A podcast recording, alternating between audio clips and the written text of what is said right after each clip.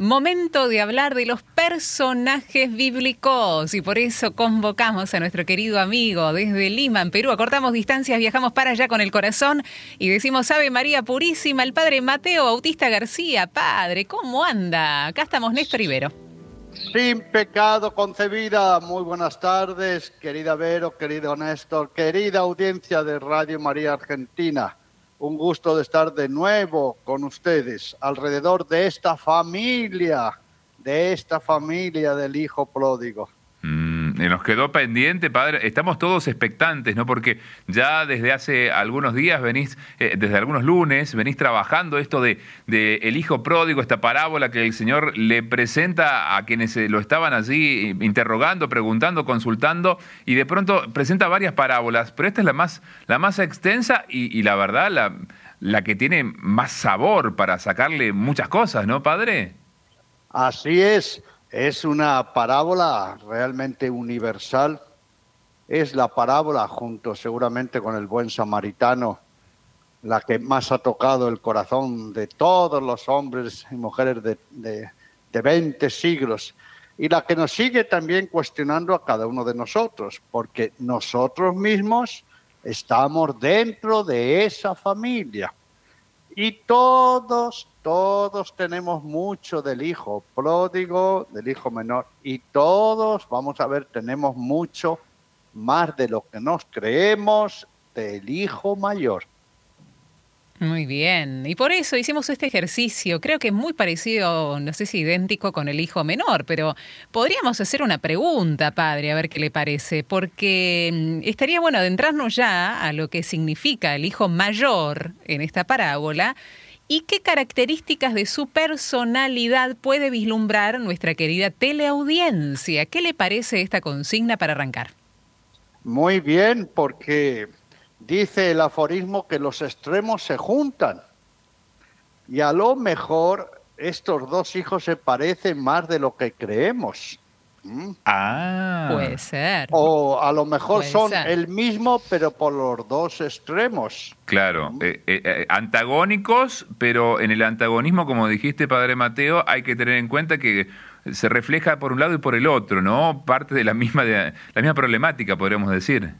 Claro, yo para empezar, para que vean, ¿qué dije que era el hijo menor de entrada? Un desgraciado. Desgraciado. mayor de entrada. Re desgraciado. Pues ahí ya lo tenemos.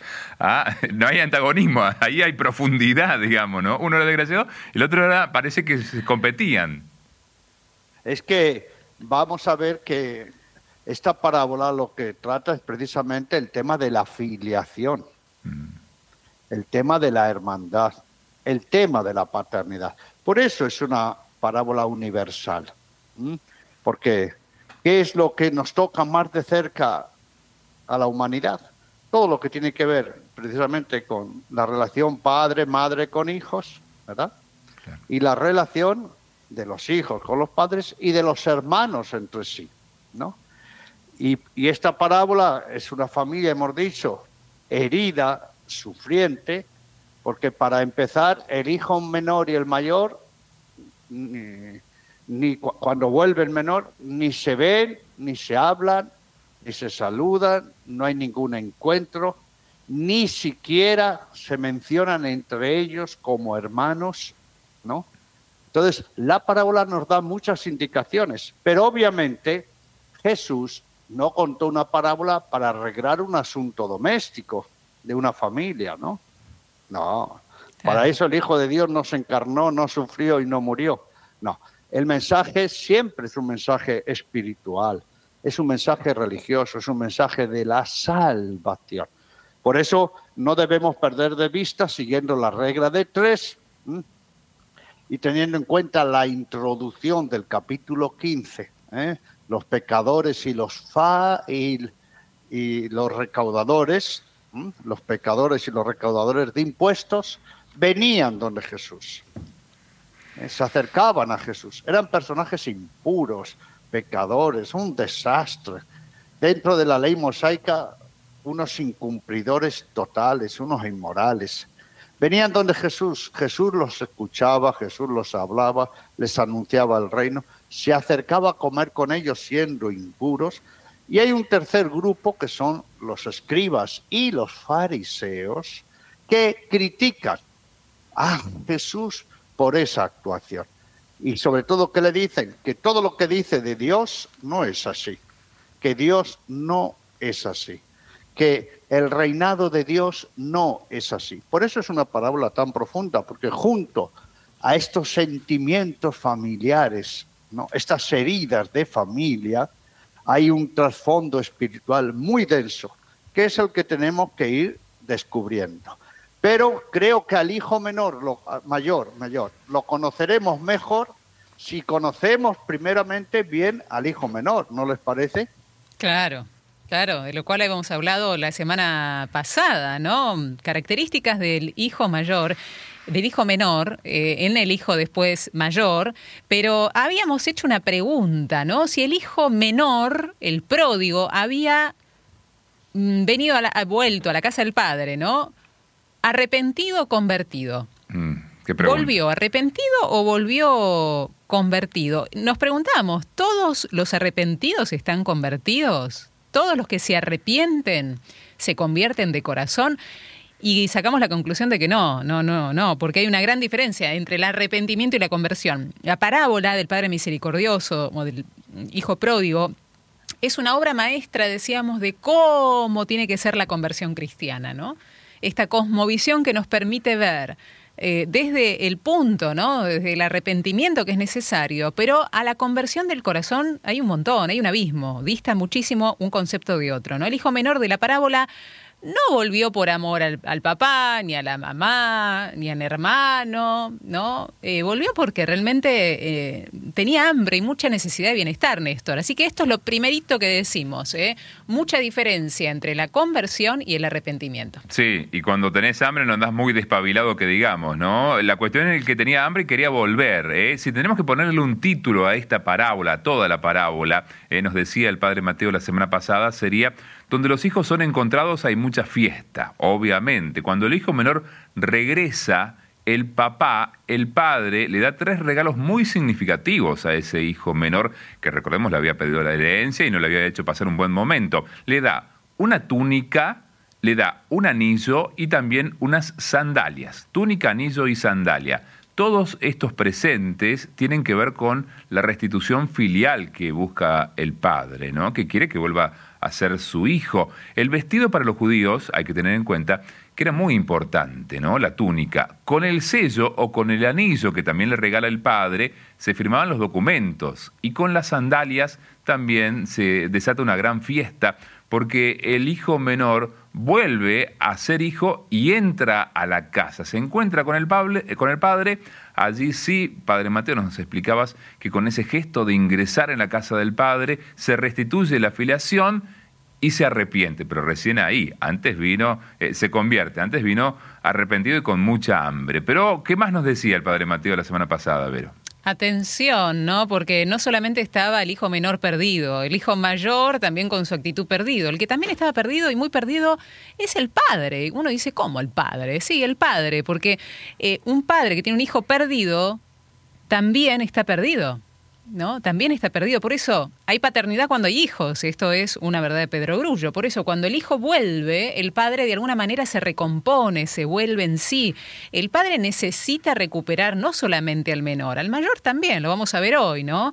Porque si no es un padre incompleto, ¿no? Eh, decíamos, hablando de las otras parábolas que anteceden a esta parábola del Padre Misericordioso, la de la oveja perdida, ¿no? El pastor no es pastor porque su oveja sea buena, ¿no? Es porque es su oveja.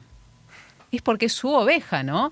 Él busca a la oveja por ser suya, no porque sea buena, linda, gordita, suave. No, es porque es suya, ¿no? La busca porque le pertenece. Así el padre busca y espera al hijo para recuperarlo. ¿eh? Por eso, a los dos en este caso, porque si no es un padre incompleto, repetimos. A Dios le duele sobremanera la pérdida de cualquiera de nosotros. Y esto es un mensaje precioso, ¿no?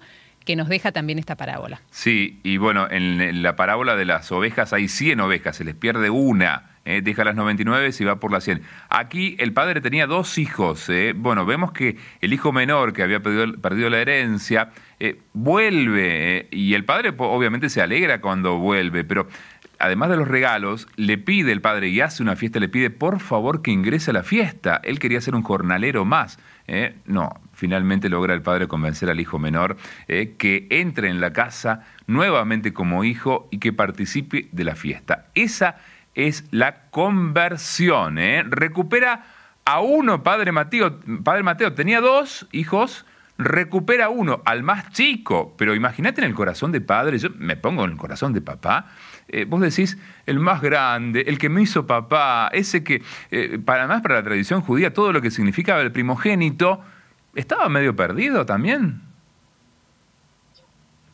También, también, pero al final entonces, primero el hijo menor, ¿terminó entonces convertido o no terminó convertido? Sí, terminó convertidísimo. Eh, lo sabemos porque justamente este último detalle que contaba Néstor, entró en la casa, entró en la fiesta, entró a este gran corazón del Padre Misericordioso, justamente. ¿Y la fiesta de quién era? ¿Suya o del Padre? Eh, la fiesta era suya, lo hacían por él. Ah, o la hacía por el Padre, porque lo había recuperado. Qué buena pregunta, ah, Puede ser también, ojo, ¿eh? Claro. Gran fiesta en el cielo cuando o de los dos, se arrepiente. O de la familia. Porque ¿a quién invitó el padre? A todos. A todos. Porque él lo había recuperado. Es la fiesta que el padre se da a sí mismo. Cuando viene el pastor con la oveja perdida, ¿qué es lo que hace? Reúne a, a todos sus compadres, dice, alégrense ustedes conmigo. ¿No es así? Cierto. No le dice, alégrense con esta oveja descarriada. No, eso no dice. La mujer, cuando recupera la moneda, que dice, alégrense conmigo, no con la moneda. Y el padre hace, se hace su fiesta, porque no puede dejar de estar alegre ¿eh? jovial. Y por eso el hijo, atención, no entra en la fiesta suya. No, entra en la fiesta del padre. Esto es muy importante. Mm. De un padre que invita absolutamente a todos porque él, él había perdido al hijo. Para un padre, en realidad, un hijo no se pierde, lo pierde. Un hijo no se pierde, lo pierde. Entonces él quería alegrarse. Acabamos de decir que era un hombre incompleto, sufriente, perdido. No tenía la paternidad al 100%, ¿no? ¿Y qué había pedido el hijo menor cuando volvió? ¿Qué había pedido? No merezco ser tratado como hijo. Trátame como un jornalero. Y si ustedes se fijan, querida audiencia, Vero, Néstor, cuando el hijo menor dice eso al padre, ¿qué le responde el padre? ¿Recuerdan qué le responde? Nada. Eh, nada. Eh, evita, evita el tema. Claro. Nada. Va para otro lado. no le dice nada de nada de nada, porque lo que le está diciendo es una descabellada. No tiene ni pies ni cabeza es igual de locura que cuando se fue, ¿no? Y el muchacho ha vuelto por hambre, todavía no entiende que su herida no es el hambre, que su herida sufriente no es que le falta de comer o su seguridad, un trabajito. Todavía no entiende este muchacho porque está metido en su yo. Mm. Recuerden que el, el pecado es por excelencia egoísmo. Se inflama nuestro yo, buscamos nuestro yo, incluso a costa, a costa de los demás, a costa de los demás. ¿eh? Pensemos el detalle que cuando el hijo vuelve, estamos viendo las imágenes, el que corre, el que toma la iniciativa para encontrarse con el hijo, es el padre. Claro. Igual que el pastor toma la iniciativa para buscar la oveja perdida, y la mujer toma la iniciativa para buscar aquella moneda que no servía eh, para nada y tuvo que remover toda la casa, pero era su moneda. Entonces, ¿por qué sabemos que el hijo terminó convertido? Porque cambió de mentalidad, cambió de espíritu, cambió de visión, salió de su yo, yo, yo, de su egocentrismo, de su eh, autismo. ¿Y, qué, qué exclamó? No merezco el padre que tengo. ¿Cómo no me doy cuenta del padre que tengo? Por eso sintetizábamos que la conversión cristiana, la conversión cristiana, tiene precisamente esos tres puntos. ¿eh? Volver a la casa del Padre como hijo. Segundo, ¿eh? estar en la casa del Padre como hijo, no como un asalariado, como un funcionario, ¿no? Y es decir, sentido de pertenencia. Lo que hay ahí es mi casa. La casa de mi padre es mi casa. Y tercero, ocuparme de las cosas de la casa, ocuparme de las cosas de mi padre. Esto es la conversión. Y lo mismo que es la conversión cristiana. Lo mismo. Vivir como hijos, experiencia de hijos. Pase lo que me pase, haga lo que haga, yo soy hijo. Y Dios siempre me va a estar buscando. ¿Cuál es la segunda? ¿Eh? Yo estoy en la iglesia, yo estoy en la casa del Padre. Y tercero, yo soy un miembro activo en la iglesia, porque me ocupo de las cosas del Padre, me ocupo de la salvación de los hombres. ¿eh? Por eso recordemos lo que también hemos dicho, que las personas que no, se, no están convertidas o no estamos convertidos, ¿eh?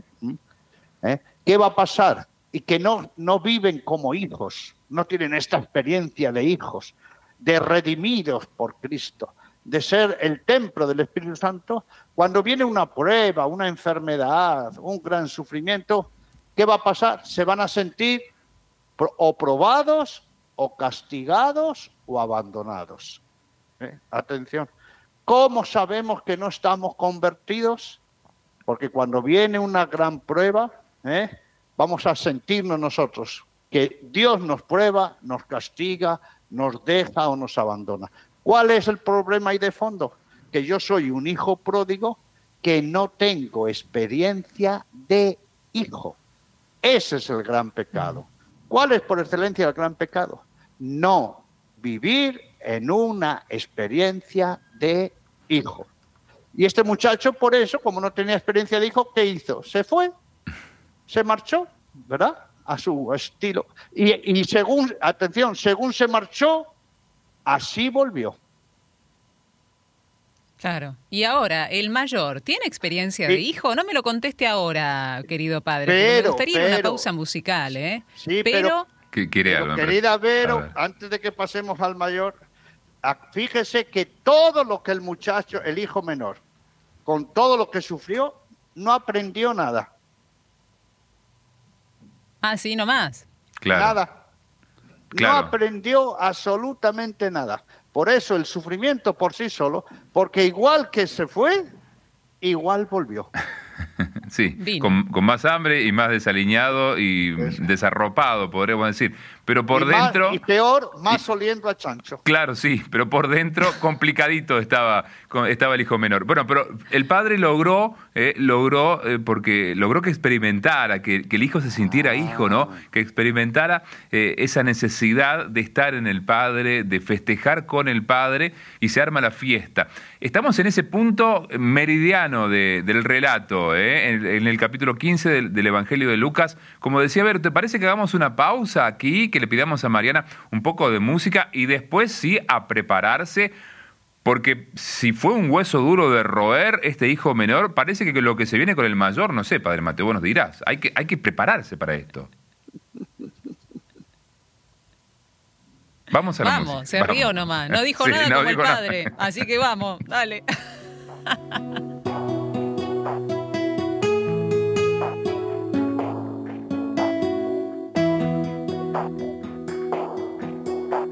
Un hombre que tenía dos hijos y el menor de ellos le dijo, Padre, dame lo que me toca, lo que me corresponde de mi herencia ya. Al pasar unos pocos días, reunió todo lo que tenía.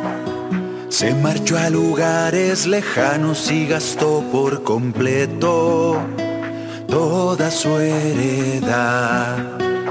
Su vida en el pecado desordenó, en vanos placeres todo tiró, comenzó a pasar necesidad y en un campo cuidando unos cerdos terminó. Señor, quiero vivir, vivir en tu casa por siempre que no me separe de tu mano de Padre, que nunca me aleje de ti. Que no me separe de tu mano de Padre, que nunca me aleje de ti.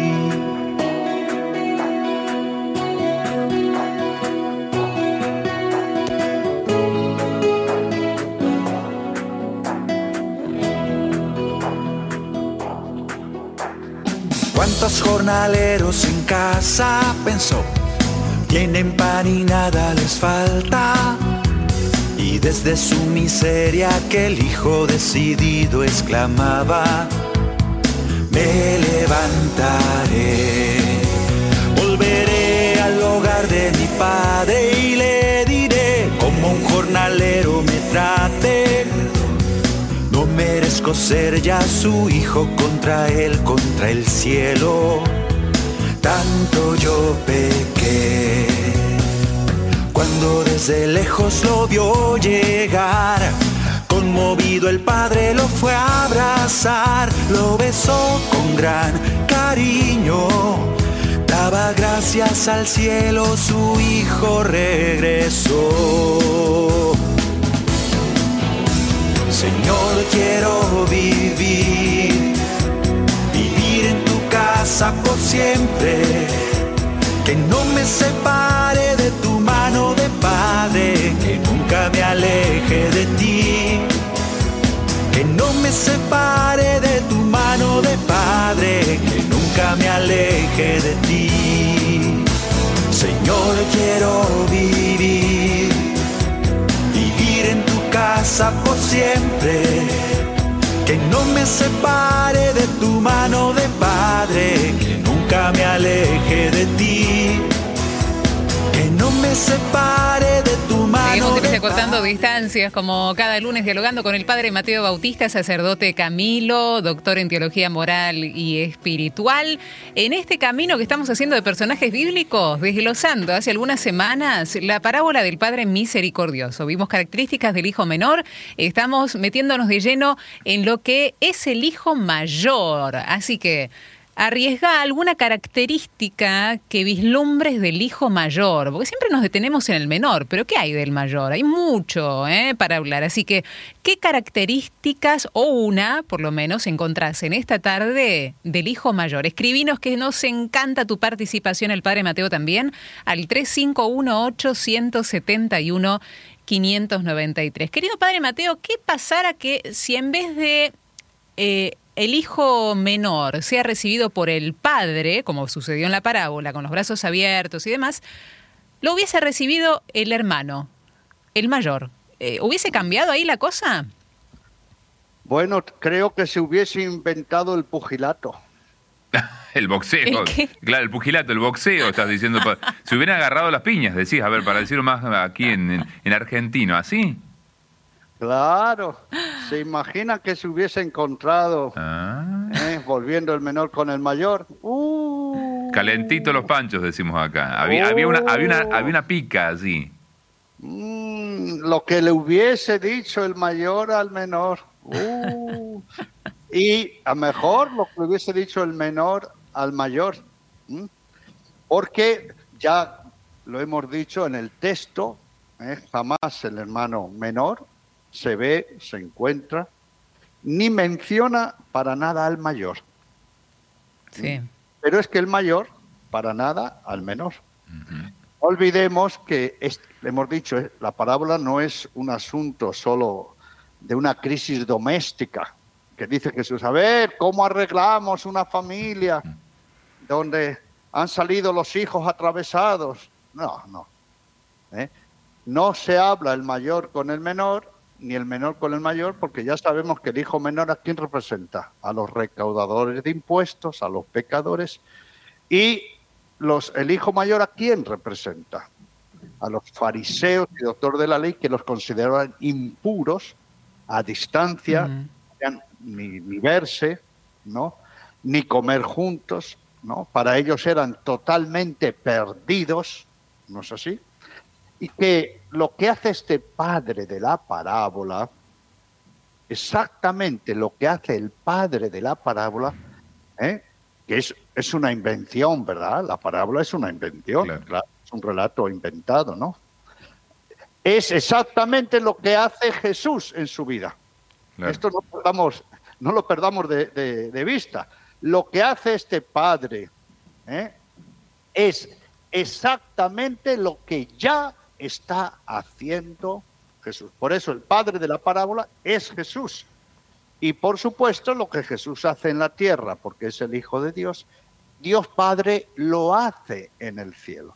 Pero por favor tengamos en cuenta que antes de la actuación que es ficticia de la parábola, la realidad es lo que está haciendo el Señor Jesús. Por eso el mayor y el menor ni se ven, ni se habla, ni se mencionan. Es más, recuerden, el hermano, el hijo menor jamás dice mi, mi hermano mayor, jamás. Y el mayor jamás dice mi hermano. Cuando se dirige, se refiere a él, hablando con el padre, dirá, ese hijo tuyo, ese hijo tuyo que ha vuelto. Porque ¿cuál es el, el problema que tenía el hijo menor? menor? Igual que el del mayor, que no se sentía hijo, no se sentía miembro de esa familia, no tenía sentido de pertenencia, no le interesaban las cosas, no le interesaban las cosas de esa familia ni de la casa, por eso se marchó. Y cuando volvió el menor, no le, se- le seguían, no le seguían interesando para nada. Ni se sentía hijo ni hermano, no quería estar en la casa, nada.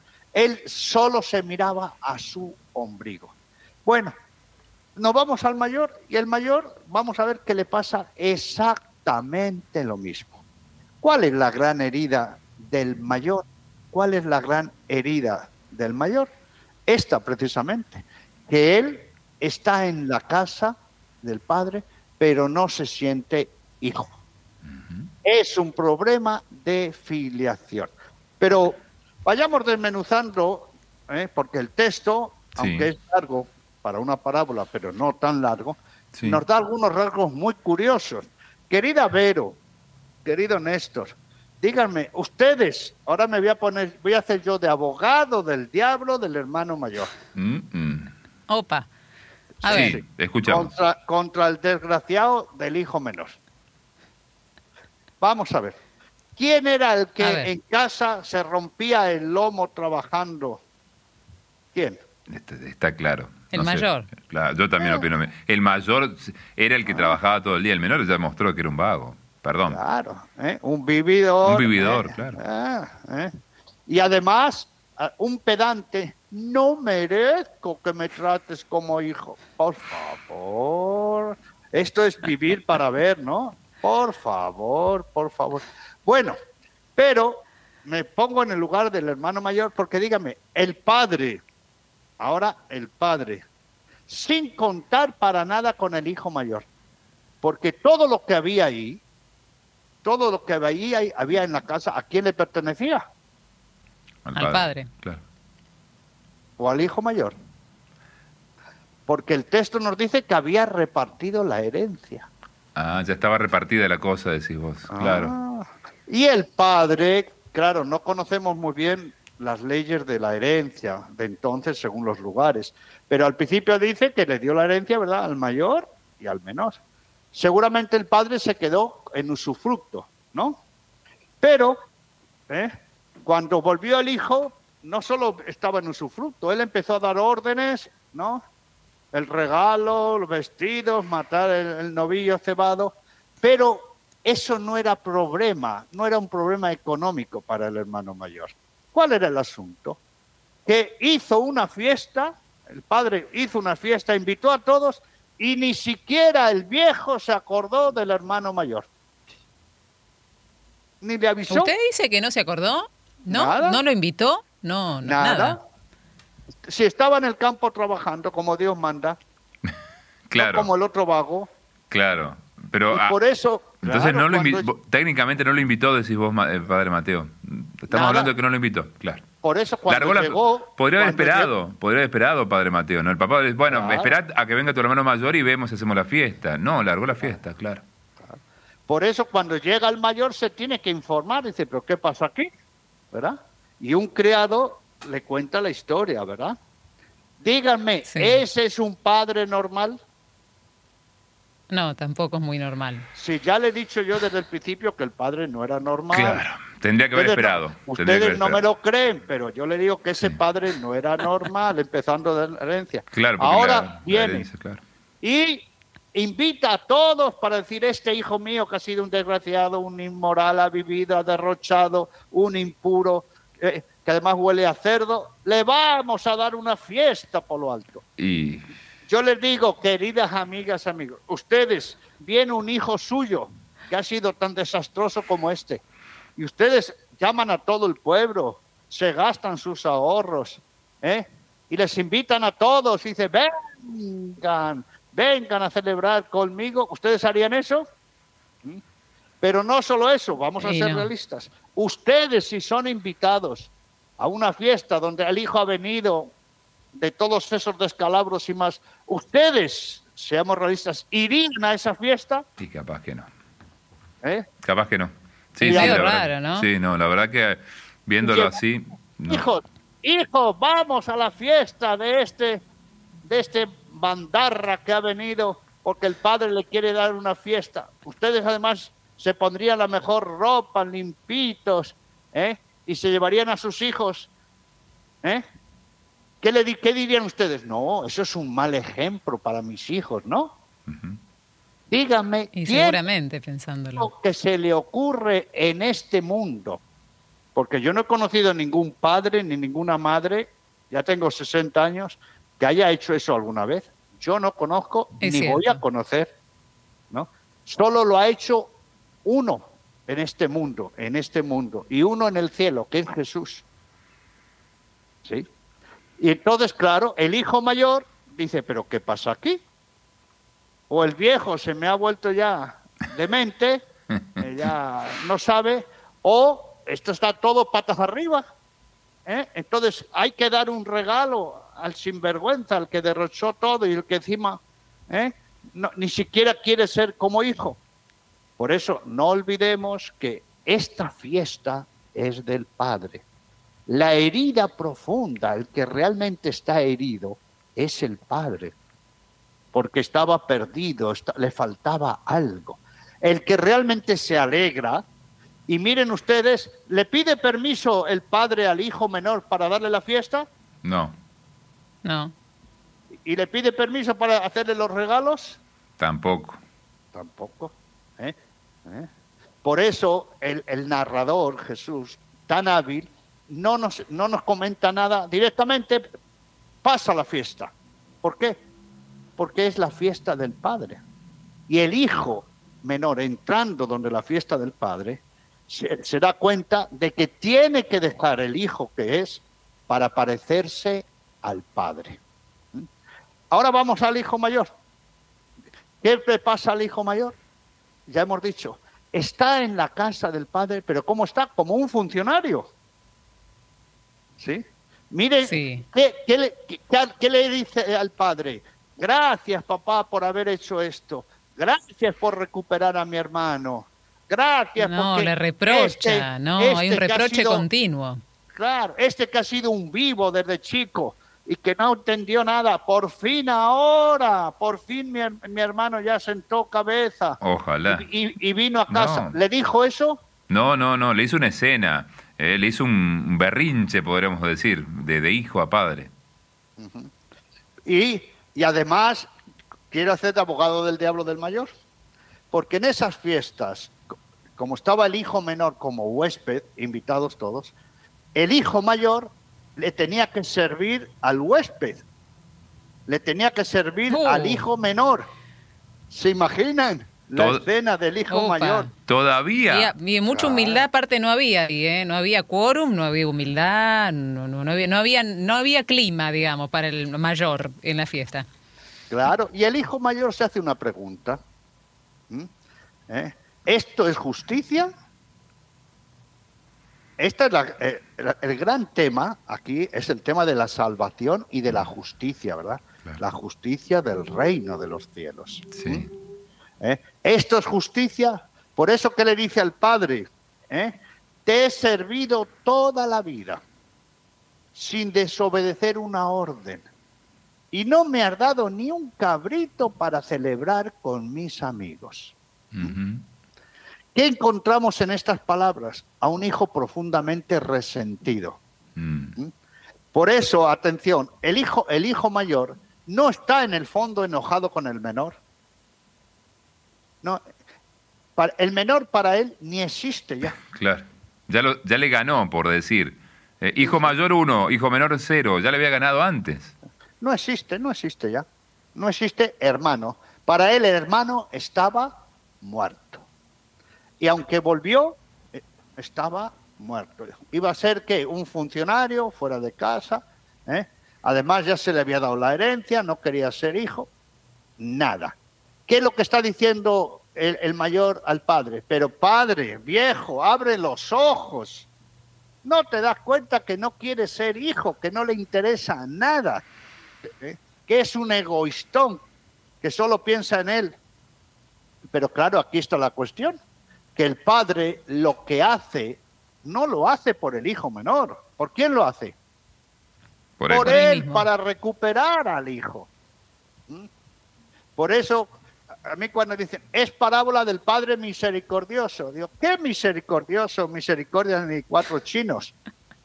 Eh, lo que está haciendo es ser padre, padre, está haciendo padre, se está recuperando a sí mismo. Se está, ¿Por qué? Se está dando un no- gusto. Se está dando un gusto como padre, digamos. Claro, porque no puede dejar como padre que un hijo se pierda. Porque lo tiene en la sangre. Es su vida. Es su vida. En cambio, el, el hijo mayor, como no es el padre, como no siente que ha perdido a su hermano. Díganme, en nuestros días no pasa esto, que viene un hijo de la droga, se, viene a casa, ha robado todo, se ha robado el auto, ha entrado en la cuenta corriente, ha- le, le ha puesto incluso un cuchillo a la madre amenazándola. ¿Mm? Y el hijo mayor que dice, si este no se va, yo no entro en casa. ¿Pasa eso o no pasa eso? Mm. Si este que hace todo esto no se va, yo no entro en la casa. Te ha puesto hasta un cuchillo en el cuello. No se quieren dar cuenta. Y seguramente la madre y el padre, ¿qué le van a decir? Pero mira, eh, hijo, él es tu hermano, está enfermo. Hay que ayudarlo, hay que recuperarlo. Es tu hermano. Díganme, un padre y una madre no hacen y dicen eso hoy día Sí. a otro hijo Sí, sí. Sí, cuando sí. son las mismas palabras que dice el padre. Hijo, este no sabe ni dónde tiene la mano izquierda ni la mano derecha. Hay que recuperarlo. Tú que eres el mayor, ¿a quién te tienes que parecer? No a él, a mí. No a él, a mí en, lo de ser padre. Y por eso teníamos que dar una fiesta. ¿Por qué? Porque lo hemos recuperado. Lo hemos recuperado. Por eso cuando el padre le dice, estaba muerto y ha vuelto a la vida, lo hemos recuperado, ¿se imaginan qué, qué iba a decir el hijo ma- mayor? ¿Recuperar yo a este? Pero si este está perdido, este, este ni merece la pena. Si este no vale para nada. Sí. Claro. Pero se lo presenta al mayor, padre Mateo, como, como algo perfecto. Eh, si uno lee la parábola, dice, pero si el mayor estaba con el padre, no le falló nunca, todo en regla, una rutina perfecta, nunca se fue de su lado, nunca fue licencioso, nunca se fue ah, por ahí. ah, Claro, por eso, con todo eso, ¿a quién representa, querida Vero? A los escribas Claro, al- y doctores de la ley que se creían Claro. canela en flor. Ah, bueno, vos dijiste la palabra clave ahí, ¿no? Se creían, eh, evidentemente, porque se miraban al espejo, claro, y decían. ¿Y "Perfecto". cómo veían y cómo miraban a los recaudadores de impuestos y a los pecadores? ¿No? por- Por eso esta parábola hay que unirla a ese relato de la oración, recuerdan, del publicano y del fariseo en el, En el en el Sí. templo. Sí. Sí, claro, por- porque aquí tenemos los tres grupos de personajes. Recuerden que la antípoda del hermano mayor no es el menor. La antípoda es el padre. Sí. Igual que los escribas y fariseos le critican a Jesús por lo que hace con los pecadores, el hijo mayor le critica al padre por lo que hace con el hijo menor. Bueno, pero ¿quieren ustedes que le hagamos saltar en chispas al hijo mayor? Ah. ¡Epa! ¡Vamos! Sí. Pero Vos antes tenemos un mensajito. ¿Lo podemos, podemos escucharlo, padre, de la gente? Claro que sí. Bueno, pero entonces no hace falta que nos imaginemos si se hubiesen encontrado, ¿no? Mejor no imaginárselo, ¿no? No, eso no, eso Mejor no. mejor que menos mal que no pasó porque dijiste si no empezaban a agarrarse las piñas directamente. Hay un mensaje de voz, a ver, lo escucha, lo escuchamos, lo compartimos. Hola, buenas tardes. Eh, mi nombre es Mabel.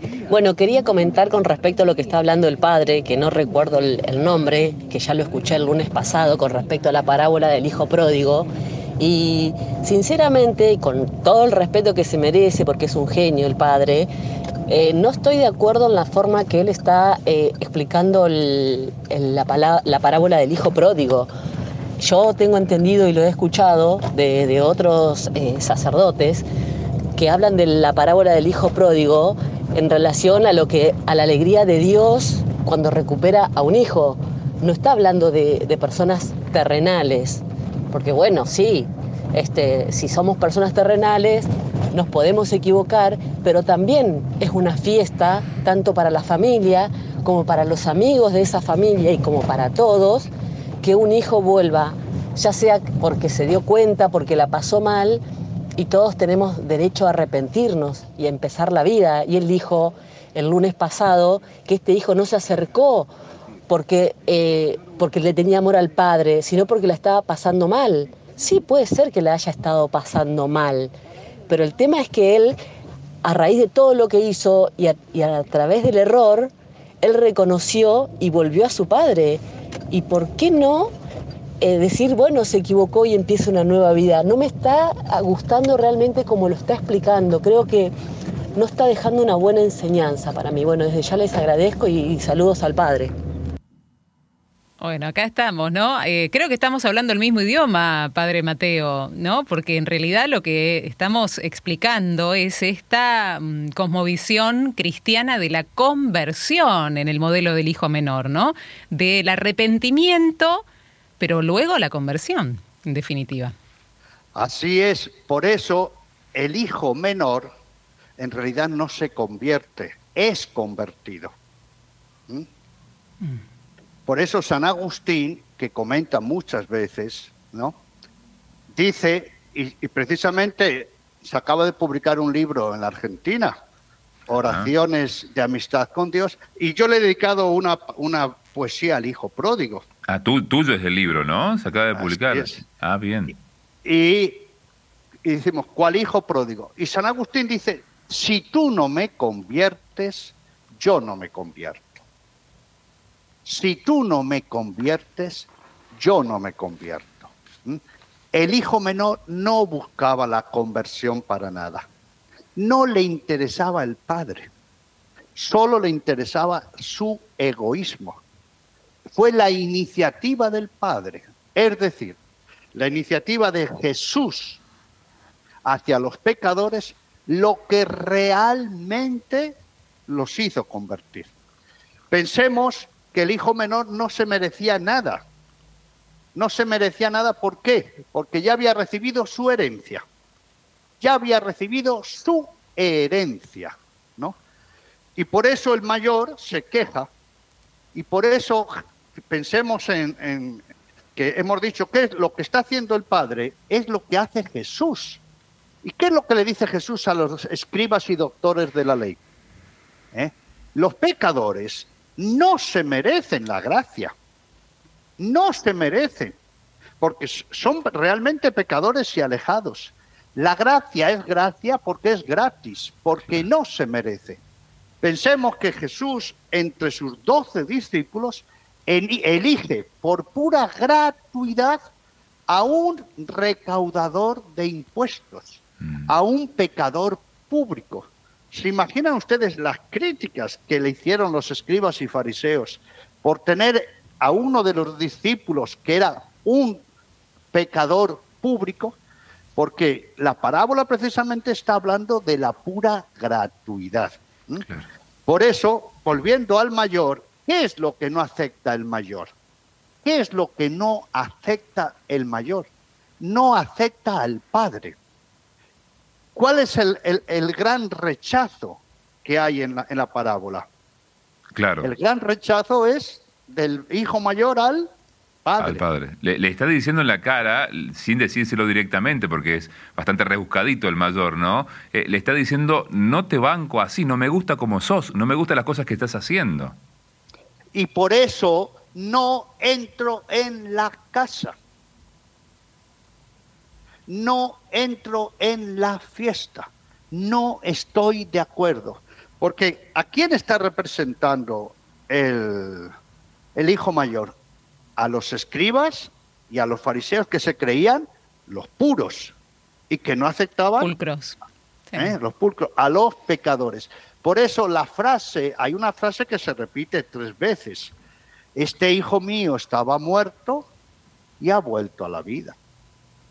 Estaba perdido y ¿qué dice? Lo hemos encontrado. Ha sido encontrado. Claro. Pero miren que no dice lo he, dice lo hemos. ¿Por qué? Porque si el hijo no es aceptado por el hermano mayor, no es recibido en casa por el hermano mayor, no es recibido como hermano, el padre sigue totalmente herido. Sigue perdido el padre. Eh, hablan como en distintos lenguajes, padre Mateo, ¿no? Porque el padre está hablando del lenguaje del corazón, como padre, como eh, con la alegría, el gozo que tiene, y el hijo mayor se ha cerrado en, su, en sus razones, entre comillas, ¿no? Porque pareciera un, discurso muy, muy mental, muy trabajado. Claro, porque el padre, por ser padre, es decir, el padre es Jesús. ¿Qué hace Jesús para recuperar a todos los pecadores? Y recaudador de impuestos. Todo se encarna, los recibe, lo, elige como discípulos, ¿eh? los defiende. Jesús nos dice, estos son buena gente, estos son un modelo. No, no. Por pura misericordia, por pura gratuidad, mm. los llama. Y, muere por nosotros por pura gratuidad. ¿no? ¿Qué es lo que le está diciendo el hijo mayor? Al Padre, es decir, los escribas y fariseos al Hijo, eh, a Jesús, es que no, me, no se lo merecen. No se lo merece este muchacho. ¿Sí? No, ¿Recuerdan lo que dijo el hijo menor? No merezco ser hijo tuyo. Llamado hijo tuyo. Claro. Y ahora el hermano mayor, ¿qué le dice al padre? Es que no se lo merece. Y el padre le dice, si es que no se trata de que se lo merezca, es porque es mi hijo. Eh, y lo tenemos que recuperar. Claro. Aparece es la ilógica del amor, ¿no? Claro. y de la misericordia y de la salvación. Porque este es una oveja perdida. Pero aquí viene el tema. El hijo menor y el mayor son los mismos. Porque el hijo mayor no se siente hijo. Desde el momento que una persona no se siente, este, este, este muchacho no se siente hijo, es imposible que se sienta hermano. Díganme, ¿alguien puede ser un buen hermano si no es un buen hijo? Claro, no. Claro, una cosa después trabaja la otra, evidentemente, ¿no? Hasta que no, hasta que el padre que le dice, ponte en mi lugar, hijo. Es más, recuerdan que el padre sale a suplicar, a suplicarle a pedirle al hijo mayor. Eso en el mundo oriental era impensable. Eso era una locura. Que un padre, que un padre le ruegue a un hijo, eso, vamos, era, no, por eso los rasgos de estos padres impensables. Sí, claro. Tenemos en estos últimos minutos, nos quedan menos de cinco minutos. Leemos algunos mensajitos y una conclusión tarea hacia el final, ¿le parece, Padre Mateo?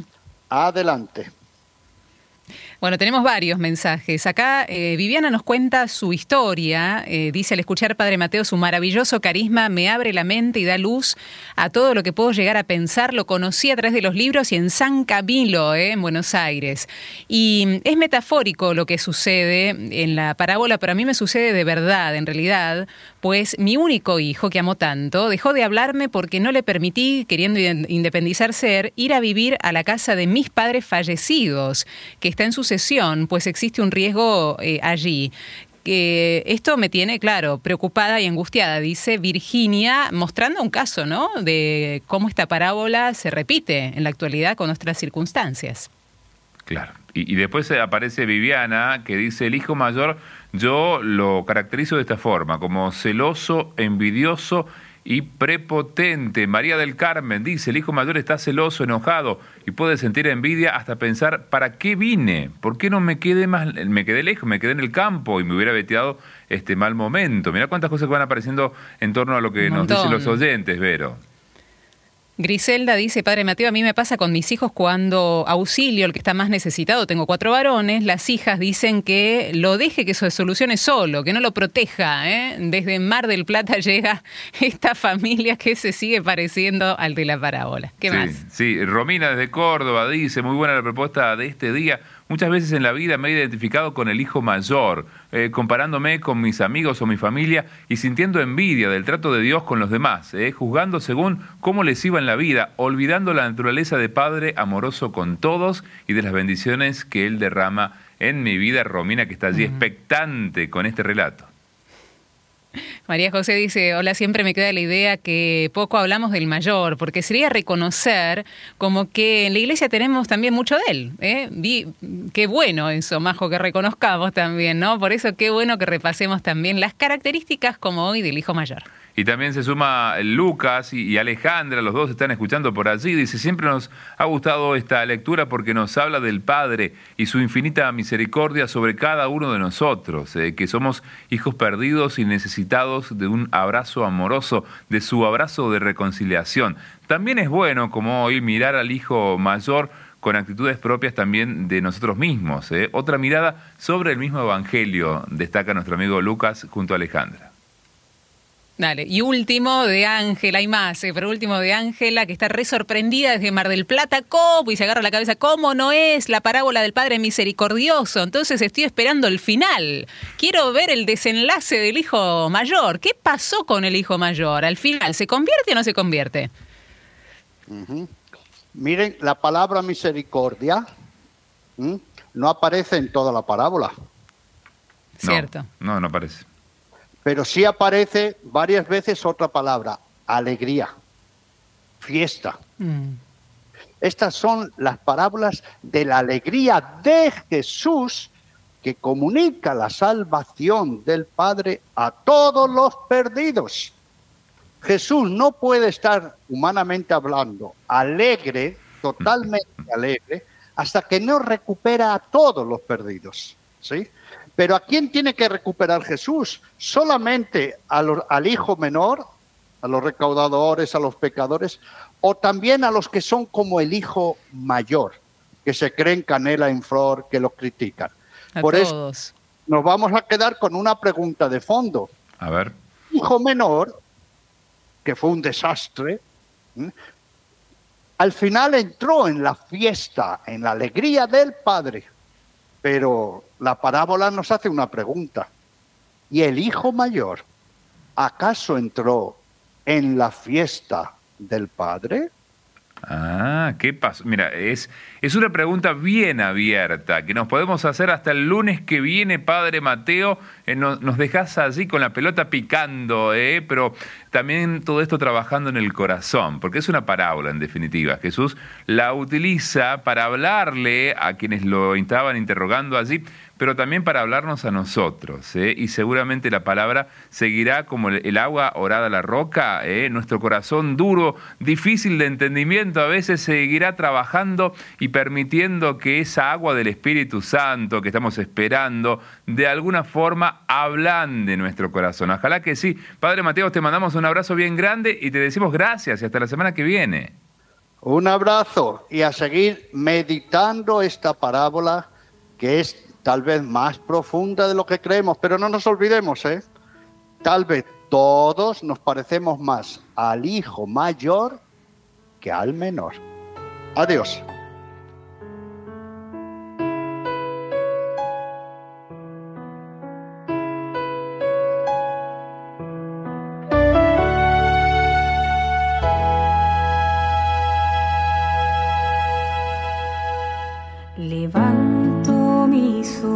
Si descubro tu inmenso mar de amor y me pregunto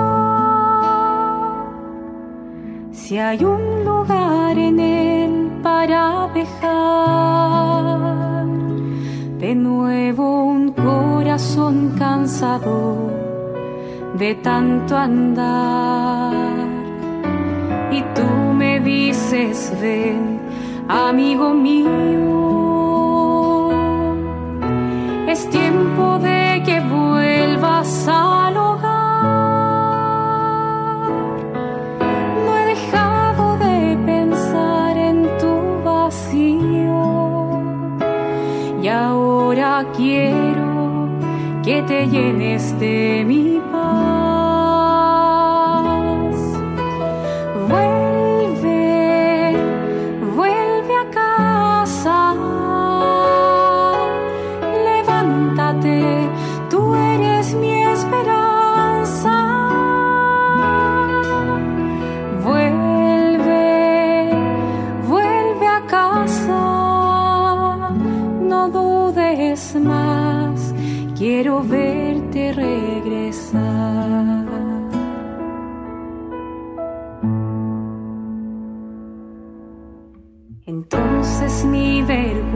me condena y me queda pensar que te he perdido. No puedo entender que no me lleves la cuenta de tanta historia como escrita sin sentido. En cambio tú me que me olvide de tanto abismo y de silencio herido. Recuperemos el tiempo perdido. Ven a buscar tus alas, ven a volar conmigo.